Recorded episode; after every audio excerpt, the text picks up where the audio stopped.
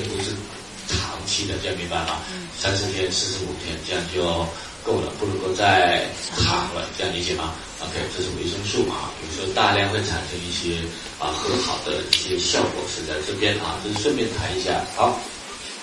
所以呢，必须呢啊形成强健的骨骼牙齿啊，减少锂在体内的积聚，维持神经系统的感应性啊。因为钙离子是作为神经递质来传递的啊，有助于肌肉的收缩扩张，减少呢肠黏膜细胞的增生啊。肌肉收缩扩张需要钙和镁共同协同作用啊，这是骨骼肌的收缩扩张，心脏的跳动、胃肠的蠕动都需要钙离子和镁离子共同。作用啊，所以一旦钙离子、镁离子缺乏的时候，肌肉蠕动一定会出问题，所以会痉挛啊这些症状的出现。啊，那么钙缺乏呢，会很容易造成呢那个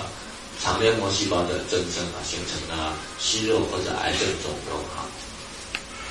那镁和钙是相辅相成的，巩固骨骼牙齿，帮助血液循环，舒缓神经，啊，维持正常的肌肉神经活动。啊，镁呢是作为辅酶，所以有助于蛋白质的制造、脂肪的代谢、遗传基因的组成，并可活化酶，酶减少软组织的钙化机会，是人体骨骼的主要成分。啊，这边我们就不再多说哈，因为平时我们的培训当中这些也讲的多了。啊，那么钙缺乏的时候呢，会造成血液循环不良。啊，血液凝固力降低，凝固度降低，我们血液流出来的时候要把它连接住，啊，连接住就需要钙离子的参与啊，所以钙离子不够，我们血液就不容易连接了，啊，新陈代谢障碍啊，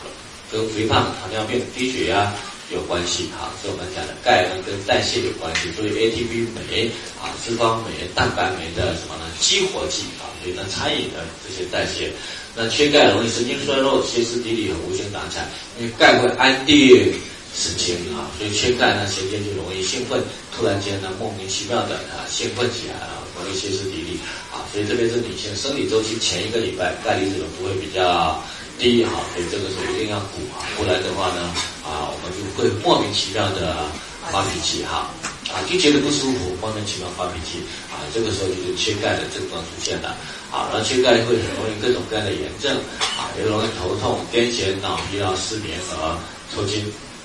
那容易智力神经失调啊，白血球的抵御能力下降啊，这是缺钙的症状啊。那缺钙缺的时候呢，如果对小孩子来讲，就会骨骼形成不全，容易产生早产儿、畸形儿、鸡胸疝气、骨折、蛀牙、发育不良、牙齿形成不全，容易有过敏性体质，容易湿疹、哮喘和荨麻疹，血液容易混浊呈酸性，直接血成酸性，我们就容易老化和衰弱了哈。而且人容易关关节。酸痛啊，就是缺钙的症状。所以我们说，任何一个了解钙的功能的人呢，不会让他缺啊，因为它会让镇定剂一样让人家放松啊。那百分之九十九的钙都是在骨骼当中，百分一呢在血液和组织液里面。那这百分一重要吗？重要，必须保持这样的一个稳定的作用。那当血液当中低于百分一的时候呢，身体就要，哎，你现在吃的少了，那么缺了怎么办呢？就要从其他地方调过来，因为它必须保持稳定的状态哈，所以这百分之一必须稳定啊，所以通过血液你是很难测出呢你的钙有没有缺的，因为身体会让血液中的钙离子浓度呢保持稳定哈，所以一旦呢我们吃的钙每天吃的钙不够的时候呢，身体就要从我们骨骼当中吸出来，那吸出来呢，比如说我们今天缺了五百毫克的钙，但并吸出来它不是吸五百毫克的。它是大量的吸出来的，所以一般可能呢，缺五百毫克，一吸呢可能吸五千毫克出来，那用呢就用五百毫克，那剩下就非常多了，对吧？非常多，是不是要把它塞回去？啊，那塞得回去吗？塞不回去就乱塞了，所以就会塞在骨骼的两端啊，比如说颈椎或者腰椎，造成什么呢？骨质增生和骨刺啊，也有可能塞在呢肾脏里面，造成肾结石啊。所以我们讲，只要是有骨质增生、骨刺的人呢，就是缺钙的症状。所以一般骨质增生、骨刺一般都伴随着骨质疏松，啊，骨质增生和骨刺一般都伴随着骨质疏松，啊，所以它不是钙过多，而是钙太少了，啊，吸出来了，好。那么钙呢，跟神经传达有关系，所以缺钙呢，就会神经以柔软组织表现的症状是难以让人忍受的，神经会变得紧张，工作产生的疲劳就无法缓解，所以一个人就觉得疲于奔命、精疲力竭和脾气暴躁哈。所以你会发现有些人呢，工作好像非常累的那个样子啊，并不是工作真的那么累，而是他缺钙呢，神经无法放松啊，神经无法放松，他才会觉得非常累，天天觉得非常疲劳的那个样子。那如果你的钙离子够的话，多累他很容易就能够那个修复回来哈。所以修复身体需要钙。好，那么当然，如果血钙过高呢，就会使人昏昏欲睡啊。那缺钙呢，会吸入大量的空气，舒化速度会很快啊，所以呢会吸空气啊。所以我们讲缺钙呢，就是舒化速度快又猛吞空气的人，一般都会容易去啊去表现的就是缺钙的症状了啊。那缺钙容易失眠。那么青春期的小孩子因为长高需要大量的钙，如果这个时候你不给他足够的钙的话，他本来就需要量大了。然后本来青春期呢是需要自主神经呃那个思想脑袋要自主的，那你再去干，然后他又自主一下，那那青春期的表现就非常让人家难以忍受了啊。所以青春期阶段呢是一个思维独立的过程，我们把它叫做叛逆期。我一直觉得呢这个词语是不太对的，而且很容易给人家进入潜意识，这样明白吗？啊，叛逆期是站在谁的角度来看的？父母，这样明白吗？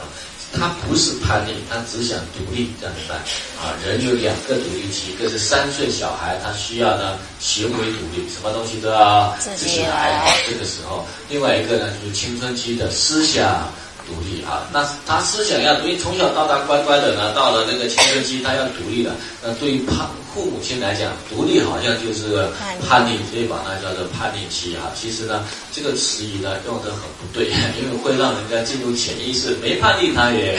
叛逆了，这样理解吗？不是叛逆，他只想干嘛？独立啊，他只想独立，这样理解吗？因为思想上要独立，所以站在父母的角度，独立就是什么？叛逆啊，是没有的，只是思想要有一点独立而已。因为这种小孩子一般跟外人交打交道都没有问题的，他就是在生理上跟父母呢，就看到父母呢他就烦啊，那么父母又唠叨一下，那就表表现出叛逆的症状就出来了。那如果如果这个时候又缺钙，那会气死你，这样明白吗？所以一定要足够的钙哈。那当然，如果有人说我小孩子很好啊，他没有叛逆期啊，没有叛逆期代表思想没独立，这样明白？依赖，依赖，可以理解吗？或者有的人叛逆期会比较晚啊，叛逆期晚有时候也麻烦的啊。我我一个朋友的小孩子到大学他才他才进入呢叛逆期，所以在中学阶段他读书乖乖的，然后读到了那个东南大学的电子信息系，到那边呢他就说，哎，读书没有用了，一个。读一年之后，呢，就全部给我挂科回来了啊！为什么为什么挂科啊？那很好读的，他都觉得读书没用啊！我为什么要读书呢啊？那还有一种叛逆期呢，就是有很多女孩子叛逆期推后，以前比较乖，叛逆期推后啊，推后的时候就说为什么嫁个这个老公啊？你都不喜欢，为什么嫁？为什么不喜欢？就是还嫁呢？因为父母反对，所以就嫁了。所以都是叛逆期 往后延的，这样明白吗？啊，所以该独立还是要。努力的哈，在这个阶段，它只是一个思维的。